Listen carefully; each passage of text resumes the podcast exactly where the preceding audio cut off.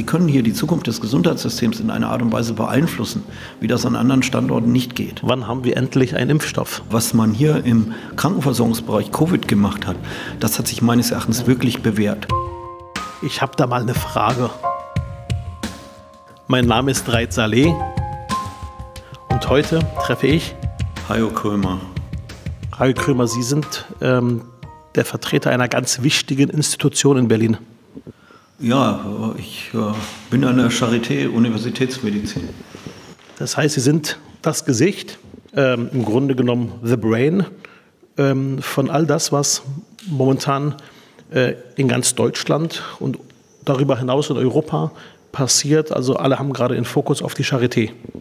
Ich würde mal sagen, ich bin ein Gesicht von 19.000 und auch ein Gehirn von 19.000, die hier zusammen versuchen, für Berlin und darüber hinaus die Gesundheitsversorgung sicherzustellen, gute Forschung zu machen und gute Ausbildung zu machen.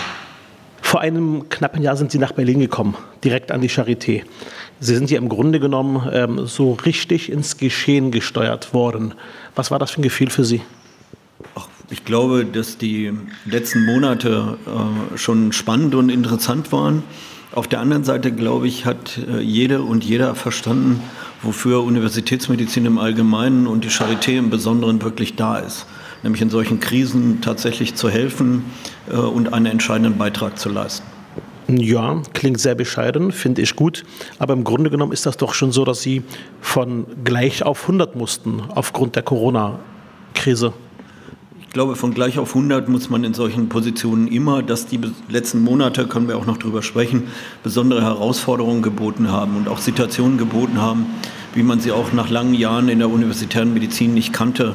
Äh, das ist, glaube ich, selbstverständlich. Sie sind nach Berlin gekommen, wurden mit offenen Armen empfangen? Ja, in jeder Hinsicht, sowohl in der Institution als auch in der Stadt. Ähm, Sie können meinem Lebenslauf entnehmen, dass ich schon in sehr vielen Städten tätig war und äh, Berlin ist außergewöhnlich offen gegenüber Leuten, die hier neu herkommen. Als Sie herkamen, vor ungefähr einem Jahr, was waren das für Gefühle? Gab es da auch Respekt vor dieser Aufgabe? Klar. Ich war vorher äh, ja schon sehr lange äh, an anderen Universitätsmedizinen tätig, die deutlich kleiner waren. Selbstverständlich ist die Charité etwas Besonderes und selbstverständlich sollte man sich erstens einer solchen Aufgabe bescheiden und zweitens respektvoll nähern. Sie sind, wie Sie gesagt haben, einer von 19.000, einer von 19.000 Gesichtern, einer von 19.000 ähm, Brains. Aber Sie haben schon eine ganz wichtige Rolle. Wie bezeichnen Sie Ihre Arbeit? Skizzieren Sie mir mal für die Zuhörerinnen, für die Zuhörer so einen Alltag eines Charité-Chefs. Der Alltag eines Charité-Chefs, wenn man den mitmacht ähm, gestaltet sich, glaube ich, so normal wie bei allen anderen Menschen auch. Ich fahre ja morgens mit dem Fahrrad her. Äh, mit dem Fahrrad hierher, das heißt, Sie haben es nicht weit? Ah, ich habe es überhaupt nicht weit. Ich wohne in Altmoabit und fahre in zwölf Minuten mit dem Fahrrad an der Spree lang äh, hierher äh, und verbringe im Moment Corona-bedingt meine Zeit ausschließlich in Berlin, praktisch ausschließlich im Büro oder in den Bereichen, die ich mit dem Fahrrad äh, erreichen kann. Zu normalen Zeiten hat man selbstverständlich auch eine Reihe von Auswärtsterminen. Äh, der Tag hat überwiegend äh, damit zu tun, dass ich mich mit unterschiedlichsten Menschen über unterschiedlichste Probleme unterhalte. Das heißt, meine Arbeit ist zu 90 Prozent, kann man sagen, Kommunikation mit ganz unterschiedlichen Kolleginnen und Kollegen. Das sind Professoren auf der einen Seite, auf der anderen Seite Leute aus den Personalräten. Äh, und insoweit ist das das, was mir an der Arbeit hier am meisten Spaß macht, äh, dieses breite Spektrum Leute, mit denen man zu tun hat. Und dann ähm, kommen natürlich ähm, Politikerinnen und Politiker auf Sie zu äh, und ähm, fangen an, Fragen zu stellen. Äh, gerade jetzt in diesen Zeiten natürlich auch zum Thema Corona. Nervt Sie das, wenn permanent Politikerinnen und Politiker, äh, so wie ich jetzt quasi beim Interview, kommen und was wissen wollen? Nee, eigentlich überhaupt nicht. Äh, wir sind ein staatliches Unternehmen, verstehen uns auch als solches. Wenn mich das nerven würde, hätte ich, glaube ich, den falschen Job. Äh, ich sehe das eher so gerade in Berlin, dass es eine sehr intensive Interaktion mit der Politik gibt, im Übrigen auch mit der Bundespolitik und man eigentlich mehr als an anderen Standorten üblich die Möglichkeit hat, der Politik gegenüber auch seine Meinung und seine Interessen zu vertreten. Und meine Wahrnehmung ist bis jetzt, äh, dass wenn man von Seiten der Charité was sagt, äh, das auch durchaus ernst genommen und in die Diskussion gebracht wird.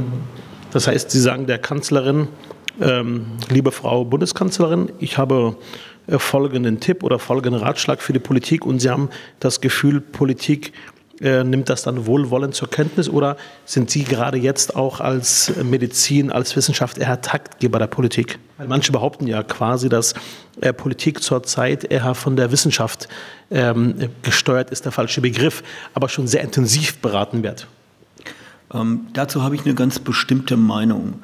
Äh, wir haben jetzt ein paar Monate hinter uns, äh, in der wissenschaftliche Erkenntnisse äh, durchaus eine Rolle gespielt haben in politischen Entscheidungen. Wir müssen uns aber immer wieder vor Augen führen, die einzigen Menschen in diesem Land, die legitimiert sind, Entscheidungen zu treffen, sind demokratisch gewählte Politikerinnen und Politiker. Wissenschaft kann Hinweise geben, kann Entscheidungsräume aufspielen, äh, aufstellen, aber entscheiden tut am Ende des Tages äh, die Politik. Und äh, das ist, glaube ich, eine ganz wichtige Sache, äh, dass wir uns das auch immer wieder vor Augen führen, die Republik wird nicht von Virologen regiert, äh, auch nicht in der Corona-Zeit, sondern die demokratisch legitimierten Leute sind Politikerinnen und Politiker und darauf würde ich auch immer wieder Wert legen. Und mit der Kanzlerin hatte ich gelegentlich mal zu tun, aber es ist mitnichten so, äh, dass ich ihr irgendwelche Ratschläge geben könnte. Sie sind Pharmakologe, also Experte für Arzneimittel. Jetzt natürlich die Frage an denjenigen, der es wissen müsste, wann haben wir endlich einen Impfstoff? Das sind ja zwei unterschiedliche Dinge, Impfstoffe und Arzneimittel. Und äh, es gibt, glaube ich, wie noch nie vorher äh, in der Geschichte weltweite Bemühungen um Impfstoffe und um neue Arzneimittel äh, gegen äh, den äh, Coronavirus. Was dabei schneller sein wird, ist, glaube ich, sehr schwer abzuschätzen. Äh, wir hoffen sehr darauf, äh, dass äh, zumindest eins oder mehrere der vielen Impfstoffprojekte zu einem Erfolg führen, müssen uns aber immer wieder vor Augen halten, dass es in anderen Krankheiten, zum Beispiel bei AIDS, bis heute keinen Impfstoff gibt. Trotzdem hat die Krankheit einen Teil ihres Schreckens verloren, weil es sehr, sehr gute Medikamente gibt. Was also eher und schneller da sein wird, bleibt abzuwarten. Ich bin aber optimistisch, dass es auf der einen oder anderen Seite, das heißt entweder auf der Impfstoffseite oder auf der Arzneimittelseite, äh, Substanzen geben wird, äh, die die äh, Infektion mit diesem Virus in Zukunft handhabbar machen, sodass wir nicht in die Situation kommen, nochmal einen Shutdown machen zu müssen. Nervt Sie manchmal ähm, ein Stück weit die ganze Diskussion um Corona? Sie als Verantwortlicher bei der Charité, sagen Sie vielleicht manchmal etwas mehr Gelassenheit bei dem Thema? Ähm, nee, also nochmal, wenn ich irgendwie leicht genervt wäre, ja, dann wäre ich irgendwie falsch in diesem Job hier. Ich bin ein relativ phlegmatischer Norddeutscher und nicht so leicht zu nerven. Und ähm, die Diskussion gelassen zu führen, war, glaube ich, in dem Moment da vorbei, wo wir alle abends in der Tagesschau in Italien diese Autos der italienischen Armee gesehen haben, die Leichen abtransportiert haben. Stellen Sie sich diese Situation mal in Berlin vor. Und ich möchte auch gerne noch mal deutlich, wo ich jetzt die Möglichkeit habe, allen Leuten, die es hinterher besser wissen, sagen, wir waren in der Situation, dass ganz klar vorhergesagt war, auf der Basis aktueller Infektionsdaten, dass am Ostermontag in Berlin die Intensivkapazität zu Ende gegangen wäre und wir am Dienstag nach Ostern dann mit 200 Menschen prognostiziert hier gestanden hätten, die intensivpflichtig gewesen wären, ohne dass wir Intensivbetten gehabt hätten. Und das soll sich im Nachhinein jeder noch mal vor Augen führen, der jetzt sagt, wir haben zu viel gemacht, äh, der diese äh, Betten, äh, Bettenklinik in der Messe äh, kritisiert. Ich glaube, dass die Bundesrepublik Deutschland sehr entschlossen, sehr angemessen reagiert hat. Ich habe gestern mit einem Kollegen aus England gesprochen. Und wenn Sie die Zustände da hören, was da passiert ist und sich vorstellen, das wäre bei uns passiert, das ist undenkbar. Selbstverständlich müssen wir jetzt gemeinsam sehen, das gilt auch für die Charité, wie wir mit dem, was daraus resultiert, äh, dass wir zwei Monate nicht wirklich unter, unter normalen Bedingungen arbeiten konnten, den finanziellen und sonstigen Konsequenzen, auch medizinischen Konsequenzen vernünftig umgehen. Aber dass die Bundesrepublik bis jetzt und Berlin im Besonderen einigermaßen gut durch diese Krise gekommen ist, das ist auch diesen Maßnahmen zu verdanken. Wir sollten trotzdem unsere Nase unten halten Sie sehen bei verschiedenen äh, Anlässen, wenn Sie nur an den Standort, wo ich zuletzt war, äh, nämlich Göttingen gehen, dass relativ schnell Dinge passieren äh, können, die auch ein Stück weit außer Kontrolle geraten. Also insofern würde ich Bescheidenheit empfehlen. Aber was bis jetzt äh, passiert ist, äh, war meines Erachtens angemessen äh, und hat auch zu den entsprechenden Erfolgen auf der Gesundheitsseite geführt. Sie sprechen mir aus der Seele. Ich gehörte auch oder gehöre zu denjenigen, die auch gerade den Weg auch von der Gesundheitssenatorin Kalaitschi auch unterstützt haben, dass man äh, am Anfang äh, die Bilder von äh, Italien, aber auch die Bilder von Madrid, ähm, als die durch die Fernseher, äh, durch die Fernseher äh, beziehungsweise äh, überall zu sehen waren, habe ich auch gesagt, man muss diesen Weg schnell und konsequent handeln, ähm, machen, damit man Menschenleben schützt, weil Gesundheitsschutz geht vor allem. Meine Frage an Sie, hätten Sie sich gewünscht, dass der Lockdown noch zwei Wochen länger geht, auch hier in Berlin? Das ist schwer zu beantworten. Wenn Sie die momentanen Zahlen sehen, ähm, würde ich eher sagen, nein. Wir haben eine ganz geringe Zahl an täglichen Neuinfektionen. Die Zahl der schwerkranken Menschen, die bei uns in der Charité wegen Covid-Infektionen behandelt werden, sinkt auch permanent. Wobei, das lassen Sie mich noch mal schnell sagen. Berlin ist ja nicht immer für gute Organisationen bekannt. Aber was man hier im Krankenversorgungsbereich Covid gemacht hat, nämlich die Krankenhäuser strukturell gegeneinander abzuschichten, zu sagen, es gibt ein Level 1 Krankenhaus, die Charité, und da werden alle schweren und schwersten Fälle konzentriert. Das hat sich meines Erachtens wirklich bewährt. Auch, dass sie die ganzen Intensivbetten in Berlin trägerübergreifend von einer Stelle, nämlich durch einen Oberarzt der Charité, belegen konnten, ist auch eine Sache. Das hat auch äh, letztendlich die Gesundheitsbehörde hier äh, gemacht. Und das hat auch äh, zu einem, äh, einem großen Erfolg geführt. Also insoweit muss man grundsätzlich sagen, dass uns zu jeder Maßnahme, die wir machen, immer die Kontrollgruppe fehlt. Also wenn Sie jetzt fragen, was wäre äh, denn passiert, wenn wir eine Woche länger Shutdown gemacht hätten, es hätte die Wirtschaft sicherlich deutlich mehr noch getroffen und die bisherigen Zahlen, die wir bis jetzt sehen, in aller Vorsicht rechtfertigen, dass man so gehandelt hat und diesen Lockdown auch wieder aufgehoben hat. Vielen Dank. Die Frage muss ich stellen, ähm, weil das Thema mir seit vielen, vielen Jahren wichtig ist. Sie wissen, das Thema gleiche Bezahlung für gleiche Arbeit ist mir als Sozialdemokrat heilig. Wir haben ja damals verabredet ähm, äh, und haben es dann auch beschlossen im Parlament, dass die Kolleginnen und Kollegen in der Charité, in den Töchterfirmen und auch in Vivantes äh, zurückgeholt werden ins Mutterkonzern. Das ist jetzt passiert. Haben Sie dabei ein gutes Gefühl? Also im Grundsatz ist die Überlegung, dass man für gleiche Arbeit gleiche Löhne zahlt, richtig.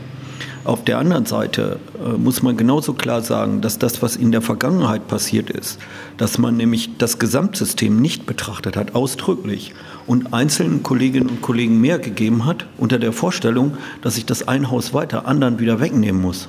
Das lehne ich grundsätzlich ab. Das heißt, wenn wir den Weg gemeinsam mit dem Senat weitergehen, dass gleiche Arbeit gleich bezahlt wird. Da muss man auch die klare Ansage machen, dass die dafür notwendigen Ressourcen bezahlt werden müssen und zur Verfügung gestellt werden müssen. Wenn man das macht, kann man meines Erachtens über alles reden.